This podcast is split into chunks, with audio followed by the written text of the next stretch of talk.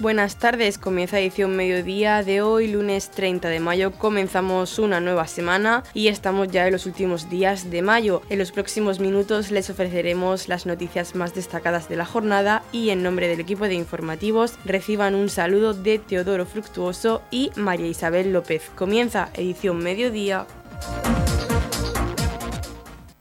Noticias, edición mediodía.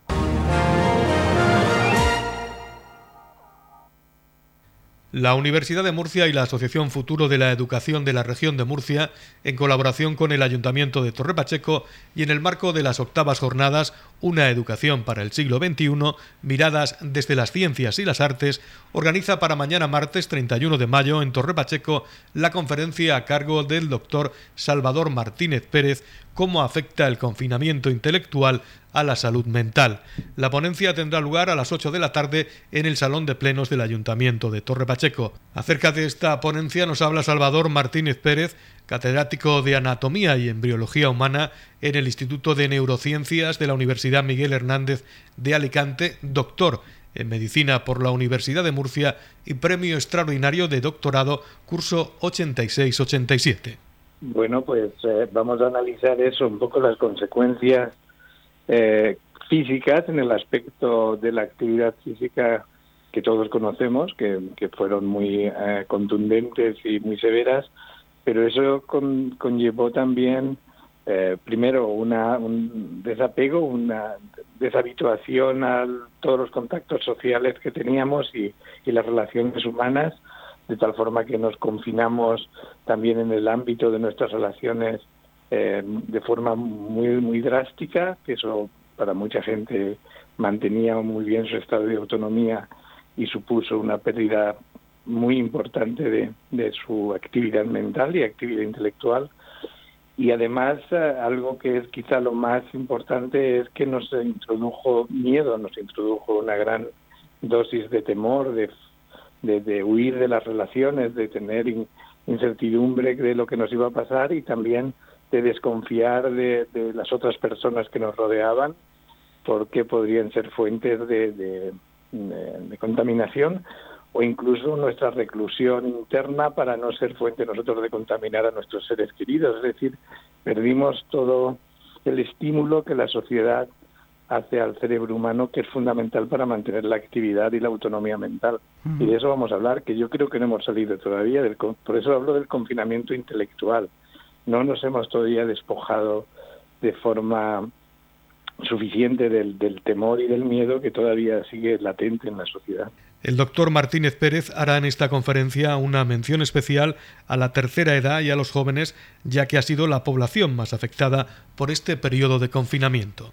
Yo durante la pandemia escribí un artículo sobre el, efecto en los mayores, porque eh, las personas mayores eh, mantienen muchas veces un estado eh, muy límite de actividad intelectual y estímulo intelectual que, les sirve para ser autónomos y para tener una vida plena y feliz. Pero eso se truncó de forma drástica al perder las relaciones sociales y hay como consecuencia pues un incremento, una aceleración de los procesos regenerativos que pues, los estamos viendo en la sociedad, que gente que todavía podría haber estado en un equilibrio más o menos aceptable, pues está sucumbiendo porque les ha faltado ese estímulo. Y a los más pequeños, eh, porque, pero no los más pequeños, que al final el entorno familiar es suficiente, incluso el de los padres, para para esos primeros años, pero los adolescentes, la población muy sensible, porque todos sabemos, se han refugiado en, las nuevas tecnologías, se han refugiado, tienen mecanismos de, de eh, respuesta y compensación, pero pero el, el, no tener al otro, no tener relaciones directas de unos con otros, el salir a la calle, el, el ser expuestos al mundo exterior, y sobre todo el, temor latente, el estrés latente de la pandemia, yo creo que les ha hecho un daño muy importante y lo estamos viendo ahora, la cantidad de, adolescentes que en los institutos están solicitando apoyo y ayuda porque les les cuesta volver a lo que a la normalidad que, saben que su vida tenía antes de la pandemia y no consiguen encontrar esos niveles de,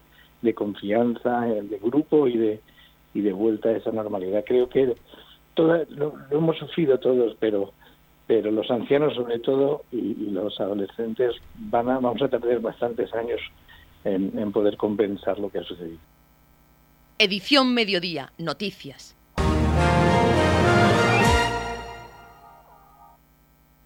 El pasado domingo tenía lugar en la pedanía de Dolores de Pacheco el decimotercer encuentro de cuadrillas y muestra trovera 2022. Acerca de cómo se desarrolló este encuentro de cuadrillas y muestra trovera, hablamos con el concejal de Dolores de Pacheco, Francisco Sáez. Día 29 de mayo tuvo lugar en Dolores de Pacheco el decimotercer encuentro de cuadrillas y muestra trovera.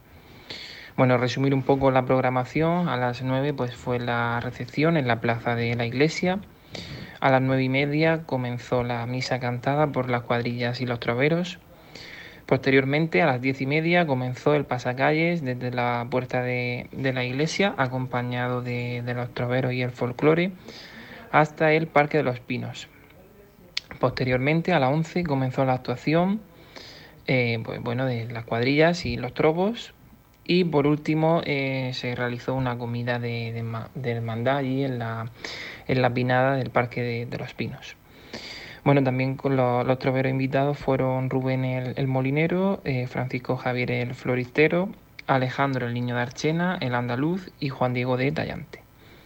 Los grupos participantes, eh, pues teníamos a la cuadrilla del Esparragal de Puerto Lumbrera, la cuadrilla Aire Serrano de Yeste, en Albacete, la cuadrilla de Beniel en Murcia y la rondalla Virgen de los Dolores, que fue la que comenzó el acto.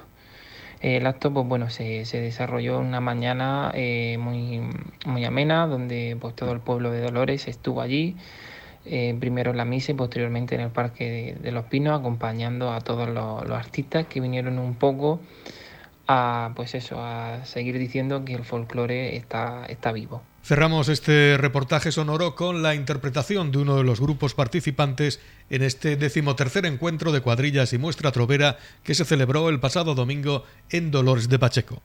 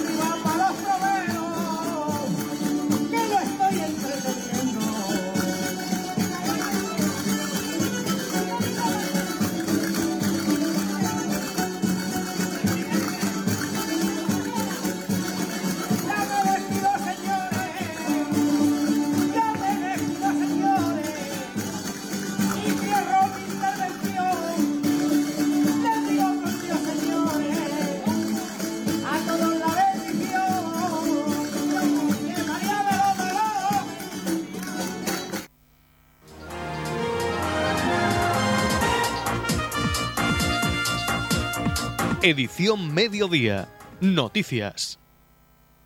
Charla informativa de consumo sobre ley de segunda oportunidad. La Oficina Municipal de Información al Consumidor del Ayuntamiento de Torre Pacheco ha organizado una charla informativa sobre la ley de segunda oportunidad. Esta sesión informativa se celebrará el martes 31 de mayo a las seis y media en el aula multiusos del edificio de la Casa de la Radio, Paseo Villa Esperanza, número 2, aquí en Torre Pacheco, y está dirigida a la población en general, así como a profesionales y asesorías. La asistencia es libre y gratuita hasta completar aforo. Más información en la Oficina Municipal de Información al Consumidor en Torre Pacheco, en el correo electrónico omic.torrepacheco.es o llamando al teléfono 968 58 58 38. Nos cuenta más sobre esta charla informativa de consumo sobre ley de segunda oportunidad el técnico del Departamento de Empleo, Pedro Vera. El martes 31 de mayo a las seis y media de la tarde en el edificio de la Casa de la Radio, en, el aula multiusos, vamos a realizar una, charla informativa de consumo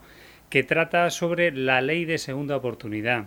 Esta ley de segunda oportunidad es un mecanismo, es un recurso legal que ofrece, que se ofrece a particulares y también a autónomos, empresarios autónomos, que ofrece la posibilidad de que puedan renegociar o incluso eliminar de forma total o parcial sus deudas cuando no es posible hacer frente a su pago.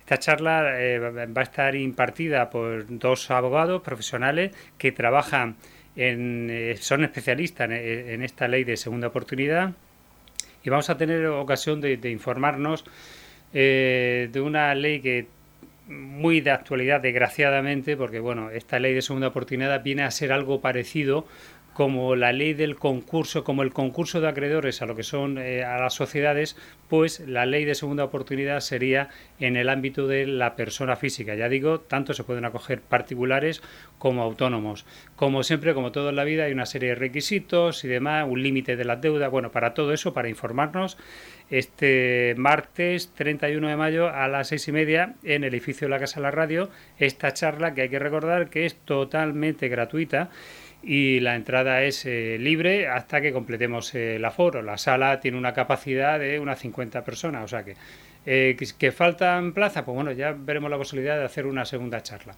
Eh, están todos invitados a esta charla de consumo.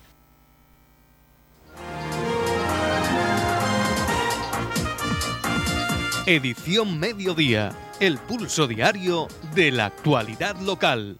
Loferro da comienzo a la fase de selección de artistas aspirantes al Premio Melón de Oro 2022. Tras la presentación del cartel anunciador y la programación de la 42 edición del Festival Internacional de Cante Flamenco de Loferro, en la mañana del viernes 20 de mayo en la Asamblea Regional de Murcia, el siguiente paso de la Peña Flamenca Melón de Oro es anunciar a los artistas clasificados para las pruebas selectivas que se desarrollarán en las próximas semanas en el patio de la Peña Ferreña. De los cerca de 300 inscritos, 39 artistas han sido seleccionados para disputarse durante todos los sábados del mes de junio, los sábados 4, 11, 18 y 25 y el primero del mes de julio, el sábado 2, un puesto en la semifinal del concurso de cante del Festival Internacional de Cante Flamenco de Loferro que se disputará en la noche del viernes 22 de julio en el patio del recinto de verano de Loferro y en el que se juegan el preciado premio Melón de Oro al cantaor más completo y el premio Molino de Loferro a la ferreña mejor cantada.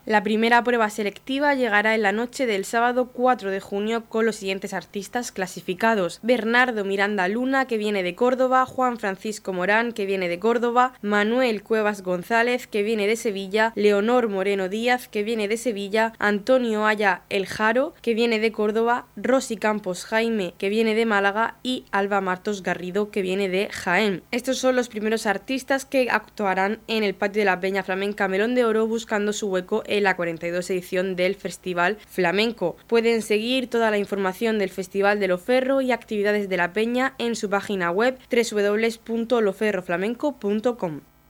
Estamos repasando para usted la actualidad de nuestro municipio en edición mediodía. Tras el decimoctavo Salón de la Automoción y el periodo estival, la actividad ferial se retomará en septiembre con el decimonoveno desembalaje de antigüedades de la región de Murcia, que viene cargado de novedades, como nos comenta Antonio Miras, director gerente de IFEPA, aunque la institución ferial seguirá albergando actividades en sus pabellones. Así, el próximo mes de junio, IFEPA acogerá una convención nacional que traerá a Torre Pacheco a miles de participantes. Y retomamos la actividad ferial en septiembre, aunque el recinto va a seguir, la institución ferial va a seguir albergando actividad. Concretamente, el mes que viene tenemos una convención eh, de Herbalife a nivel nacional que va a reunir a miles de, prescriptores. Es decir, que la institución sigue albergando actividad en sus pabellones, aunque no se hable de ferias eh, comerciales estrictamente hablando, pero la actividad continúa. Y sí, nosotros pues desde ya eh, al 100% ocupándonos de las ferias del segundo semestre porque empezamos en septiembre con el desembalaje de antigüedades, que ya adelanto que va a introducir novedades, porque va a introducir un salón nuevo que se va a desarrollar de manera paralela, que se va a llamar, eh, además lo, adelanto como novedad, porque no, no, no, habíamos trasladado esto a, a, la calle, es la primera vez que lo hacemos. Eh, se va a celebrar de manera paralela con el desembalaje de antigüedades, un salón eh, autorretro, lo vamos a llamar, de vehículo clásico y antiguo. Eh, un salón como tal son dos sectores íntimamente ligados y, estos dos salones, estas dos ferias se van a desarrollar de manera paralela a final de septiembre. Y luego en octubre, un mes muy, muy, muy mm, potente para nosotros porque recuperamos FECONS, la Feria de Construcción, en suspenso desde hacía más de 11 años por la crisis del sector en aquel momento, que se presenta con muy buenas perspectivas. Va a ser una feria que nos sorprenda al sector eh, muy gratamente porque eh, ahora mismo contamos con un altísimo nivel de comercialización. Eh, decir, que, se presenta muy bien la feria y con esa novedad que queríamos introducir este año y que bueno va tomando ya forma también para el mes de octubre, que será Green Motion, que es la, feria de la, o el salón de, la movilidad eh, sostenible. Es decir, que, nosotros seguimos con, la actividad y, bueno, trabajando en proyectos nuevos que van a ser ilusionantes y que queremos también incorporar eh, para el 2023 si es posible. En la comunidad de regantes del campo de Cartagena aplicamos las últimas tecnologías en sistemas de control y distribución, lo que nos ha convertido en un modelo de gestión eficiente del agua gracias al alto nivel de concienciación de nuestros agricultores que trabajan a diario por la sostenibilidad y el respeto al medio ambiente. La comunidad de regantes del campo de Cartagena les ofrece la noticia agrícola del día. La comunidad distribuirá ayudas para la realización de acciones de asesoramiento a explotaciones agrarias por importe de 3.375.000 euros en el marco del Programa de Desarrollo Rural de la región de Murcia, según se recoge en la orden del pasado 17 de mayo publicada en el Boletín Oficial de la región de Murcia el pasado 24 de mayo. El director general de Política Agraria Común, Juan Pedro Vera, explicó que estas ayudas van destinadas a entidades públicas o privadas sin ánimo de lucro, prestadoras de los servicios de asesoramiento a agricultores, ganaderos, titulares forestales, jóvenes agricultores, otros gestores de tierras y las pymes de zonas rurales cuyo ámbito de actuación está en la región de Murcia. La dotación presupuestaria es confinanciada en un 63% por el Fondo Europeo de Desarrollo Rural, un 26% por la comunidad autónoma a través de la Consejería de Agua, Agricultura, Ganadería, Pesca, Medio Ambiente y Emergencias y un 11% por la Administración General del Estado por medio del Ministerio de Agricultura, Pesca y Alimentación. Finalizado el plazo de solicitud, se han recibido un total de cinco solicitudes que abarcan a unos 2.100 usuarios del servicio de asesoramiento entre agricultores, ganaderos, titulares forestales, jóvenes agricultores, otros gestores de tierras y pymes de zonas rurales. Estas solicitudes están siendo evaluadas por parte del personal de la Consejería como paso previo a la concesión. La comunidad autónoma de la región de Murcia ofrece casi 3,4 millones de euros para acciones de asesoramiento a explotaciones agrarias. Estas ayudas van destinadas a entidades públicas o privadas, sin ánimo de lucro, prestadoras de los servicios de asesoramiento, principalmente agricultores y ganaderos. Gracias al esfuerzo del Gobierno regional se va a permitir llegar a los 2.100 agricultores y ganaderos. El objetivo de las ayudas es el asesoramiento para que los usuarios puedan incorporar o ampliar materias como mitigación de cambio climático, condicionalidad, programas de actuación en zonas vulnerables por nitrato, orientación hacia la nueva política agraria común en materia de ecoesquemas y estrategia de la granja a la mesa y biodiversidad, entre otras. En la comunidad de regantes del campo de Cartagena trabajamos diariamente en la aplicación de las últimas tecnologías en nuestros sistemas de control y distribución. Por la sostenibilidad y el respeto al medio ambiente, Comunidad de Regantes del Campo de Cartagena. El grupo Pachequero Si nos dejáis presentan en concierto Versos que contaminan. Este pasado sábado el grupo Si nos dejáis con el apoyo de la Concejalía de Juventud del Ayuntamiento de Torre Pacheco ha presentado en concierto Versos que contaminan con temas que vienen a recoger una parte de la crítica social actual en un concierto que ha congregado a cientos de personas en el Cuatro Rosas. Minutos antes de dar comienzo el concierto, la concejal de Juventud Verónica Martínez reseñaba el apoyo desde el Ayuntamiento al talento joven. En el concierto el grupo de música rock pachequero va a dar aquí en Torre Pacheco para presentar su primer álbum de estudio, eh, Versos que Contaminan. La verdad que para el Ayuntamiento de Torre Pacheco es un placer, es un orgullo poder ayudar, poder patrocinar talento musical que nuestro municipio. Desde ya eh, varios años llevamos apostando por la, por la juventud y por el talento joven en nuestro municipio, así como en el espacio joven que hemos habilitado, esas salas de estudio, esas salas para que los grupos de rock de nuestro, de nuestro municipio puedan tocar eh, y puedan ensayar su, eh, música.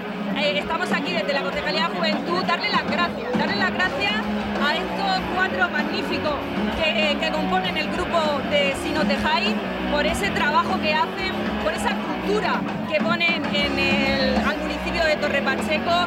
Y estamos hoy aquí pues, para presentar su primer disco de estudio eh, del grupo de música Si nos dejáis. Copy, miembro del grupo Si nos dejáis, agradecía la apuesta de la Concejalía de Juventud por la música en directo y daba las gracias a todos los colaboradores que hicieron posible este concierto. Es un orgullo y un placer enorme poder presentar aquí en nuestro, en nuestro pueblo, en Torre Pacheco, nuestro primer disco, Versos que Contaminan, y darle las gracias al Ayuntamiento, a la Concejalía de Juventud y a Ángel Zapata y al Cuatro Rosas por aportar siempre por el rock and roll, por la música en directo.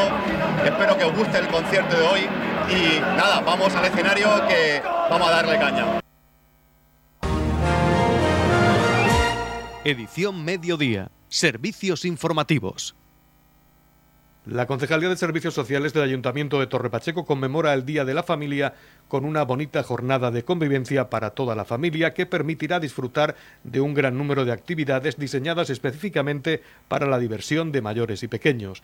Durante la tarde del viernes 3 de junio se podrá disfrutar de diferentes tipos de actividades que se encontrarán ubicadas en la Plaza del Antiguo Ayuntamiento y Plaza Vicente Antón de 5 a 8 de la tarde. El próximo viernes 3 de junio, eh, por la tarde, de 5 a 8 de la tarde, desde la Concejalía de Servicios Sociales y más concretamente desde el programa de familia, se va a realizar una jornada de familia. Una actividad lúdica, una actividad para que, bueno, como, su propio nombre indica, todas las familias puedan venir a disfrutar de una tarde de lúdica, de juegos, de actividades y trabajar en torno pues, a lo que representa la familia y a los pilares que, que ella representa. Eh, toda la tarde está cargada de actividades muy diversas, muy, muy variadas, para que bueno, todos podáis elegir la que más, la que más os apetezca realizar. Eh, se va a realizar un, taller de acroyoga, se va a realizar un taller de modelado de arcilla, se va a realizar también un taller de colas textil, que este en concreto lo van a realizar eh, Proyecto Abraham, como ya sabéis, hemos hecho varios talleres con, esta entidad, con Proyecto Abraham, relacionados con el reciclaje de ropa, eh, trabaja mucho el tema textil y este taller, eh, bueno, es muy, como muy novedoso y la verdad que va a ser, hemos decidido que puede ser muy divertido para trabajarlo en familia y lo van a realizar en esta jornada. También vamos a realizar un cuentacuentos que, que trabajará el tema de la diversidad familiar eh, y un taller de plastilina casera que lo realizarán los compañeros, los chicos de, de Prometeo. Eh, todo esto irá amenizado, como no puede ser de otra manera, con una mini disco, habrá música, habrá bueno, un poco de, animación, pues para que eso, disfrutéis en familia de, de, una tarde de diversión, una tarde pues para disfrutar con padres, con hijos, con abuelos, con tíos, en familia. Eh, esperamos que todos que todos los que podáis vengáis, disfrutéis de todas las actividades. Eh, repito que es el viernes 3 de junio, la ubicación será la Plaza del Ayuntamiento y la Plaza Vicente Antón. Eh, agradecer de antemano la participación, agradecer a todo el equipo de, familia, del programa de familia de servicios sociales que han hecho una programación, como ya habéis visto, eh, súper completa. Y, y, bueno, os espero a todos el viernes 3 de junio. Edición Mediodía. Servicios informativos. El concejal de deportes Óscar Montoya junto al técnico de la Concejalía de Deportes Vicente García nos informan de una de las actividades que están dentro de la programación de la campaña de verano. Desde la Concejalía de Deportes, la primera actividad solidaria que se va a realizar a beneficio de Cáritas es la quinta marcha nocturna La Manga Cabo de Palos, en la que ya están abiertas las inscripciones y que se realizará próximo miércoles 8 de junio con salida en el CAES a partir de las 7 y media de la tarde. La ruta tendrá una distancia de 17 kilómetros con una duración de 3 horas y media aproximadamente y para más información pueden llamar a la Concejalía de Deportes en el número de teléfono 968 57 88 58 o también pueden ponerse en contacto con ellos en sus redes sociales Facebook e Instagram. Nos cuentan más información sobre esta ruta nocturna el concejal de Deportes Óscar Montoya y el técnico de la Concejalía de Deportes Vicente García. Pues comenzamos presentando algunas de las actividades que estarán dentro de la campaña de verano de este año 2022, que desde la Concejalía de Deportes del Ayuntamiento de Torre Pacheco, pues lanzamos para todos los vecinos pensando en este tiempo de vacaciones y en este tiempo de verano. Eh, la primera actividad que presentamos es la ruta nocturna, una ruta solidaria por la manga del Mar Menor. Son un total de 17 kilómetros y se tendrá lugar el próximo día 8 de junio. Es ya la quinta edición de esta marcha, debería ser la, sexta, pero eh, no contamos la, la, del 2020 que no se pudo realizar por motivo de la pandemia. Por lo tanto, retomamos una actividad que además de ser solidaria con Caritas Torre Pacheco, siempre intentamos que el, todo todas nuestras campañas eh, que salen desde la concejalía pues tengan ese granito de, de, arena, ese granito de apoyo a las asociaciones del pueblo que trabajan por los demás. En este caso, como decía, la ruta nocturna, una ruta que, es muy atractiva por el hecho de ser por la tarde, por ser a una temperatura ya que, en estas fechas pues sí que acompaña y en un entorno inmejorable como es la manga del Mar Menor. Eh, este año pues tenemos novedades, queremos retomar esta actividad con, con, ganas y lo hacemos este año pues con un obsequio. Vamos a tener el obsequio de una camiseta conmemorativa de la ruta que bueno, que creo que, que va a ser un aliciente muy bueno y que queremos llenar toda la manga, todo ese paseo, eh, ese recorrido, pues de una marea azul que, que, nos identifique y pues que nos quede el recuerdo también de ese, de ese día. Eh, decir que como otros años, eh, la expedición saldrá desde la puerta del CAES, serán dos autobuses los que salgan, con un total de un máximo de 100 personas, por lo que invitamos a los vecinos a que lo antes posible, desde hoy mismo, puedan eh, realizar las inscripciones que desde ya se abren, ¿vale? Le paso el, turno de palabra a Vicente que nos va a aclarar un poquito más también sobre el recorrido y sobre los detalles de la inscripción. Bueno, como muy bien ha dicho Oscar, las inscripciones se pueden realizar desde ya a través de un código QR que podemos encontrar en el mismo cartel y que subiremos a las distintas redes sociales de la Concejalía de Deportes y en cuanto a las características de la ruta, es muy sencilla. Eh, básicamente son 17 kilómetros a pie por un carril bici eh, y una duración aproximada de unas 3 horas y media. Eh, la dificultad es muy baja y es para prácticamente para todos los públicos, así que también recomendamos que hagan uso de un calzado adecuado, que lleven agua sobre todo y cualquier tipo de mochila pequeña para llevar ese tipo de habituallamiento.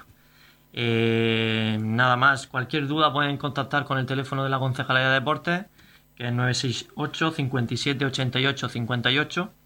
Sin más, nuevamente queremos invitar a todos los vecinos a que nos acompañen, a que disfruten pues, de este entorno natural como es la manga del Mar Menor, que lo hagamos en un día de convivencia, colaborando con Caritas eh, de Torre Pacheco, con alimentos no perecederos, que se le hará entrega allí mismo, in situ, y bueno, pues eh, sin más, iremos eh, también presentando otras actividades de la campaña de verano que poco a poco iremos relatando para todos. Noticias, edición mediodía.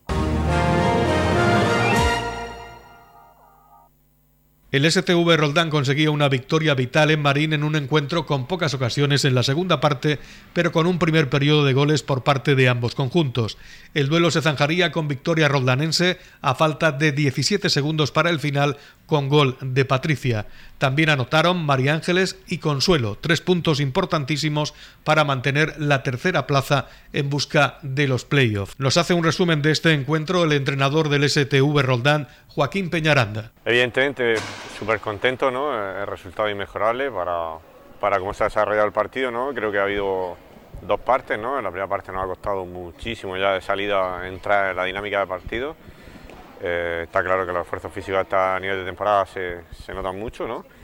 Y nos ha costado mucho. Creo que lo hemos suplido ahí con, con muchas ganas, ¿no? No dejándonos caer durante la primera parte y consiguiendo ese empate y permitiendo que la segunda parte diésemos un pasito más adelante y, fuésemos más, más atrevidos y quisiéramos ir de, de, verdad por el partido. ¿no? Creo que en la segunda parte hemos manejado ya muchísimo mejor todos los guarismos defensivos. Creo que de cara a puerta apenas han tirado una vez a puerta con un blocaje de, de, de Cristina y por contra creo que en la segunda parte nosotros hemos tenido hemos tenido varias ocasiones que, que perfectamente podían acabar en gol, creo recordar dos, tres palos y sobre todo las ganas del equipo y el empuje de la gente, eh, la participación de todo y cada uno, aunque no ha sido nuestro mejor día, que también lo sabemos, pero es que nuestra semana última no está siendo fáciles en cuanto a ritmo competitivo y en ese sentido estoy muy contento porque al final, pues bueno, pues todo lo que trabajamos ha salido en pista y al final para un entrenador lo mejor que hay es que lo que refleja en los entrenamientos acabe reflejar en la pista.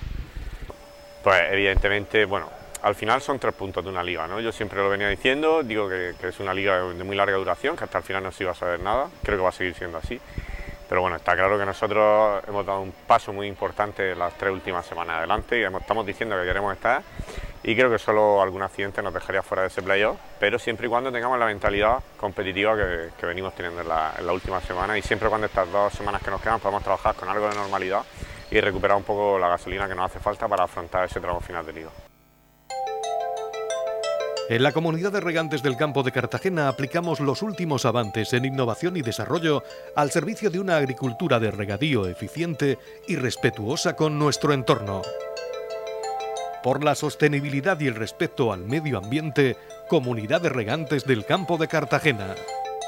La Comunidad de Regantes del Campo de Cartagena les ofrece la información del tiempo.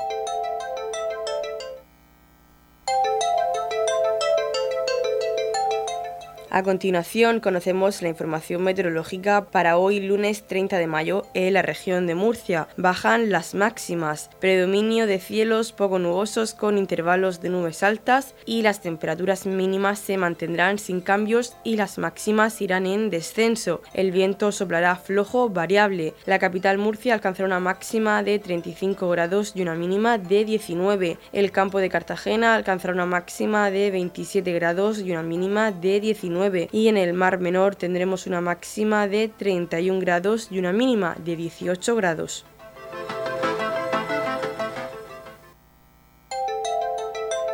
En la comunidad de regantes del campo de Cartagena aplicamos los últimos avances en innovación y desarrollo al servicio de una agricultura de regadío eficiente y respetuosa con nuestro entorno.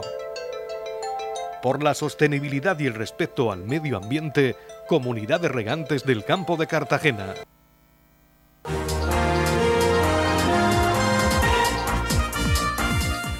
Hasta aquí lo más destacado de la información local. Volvemos con más noticias a partir de las 8 y media con edición de tarde. Y recuerden que edición mediodía lo pueden volver a escuchar en los podcasts de esta emisora que los pueden encontrar en el Facebook de Radio Torre Pacheco y también a través de nuestra web radiotorrepacheco.es donde encontrarán información actualizada. Les deseamos que pasen muy buena tarde.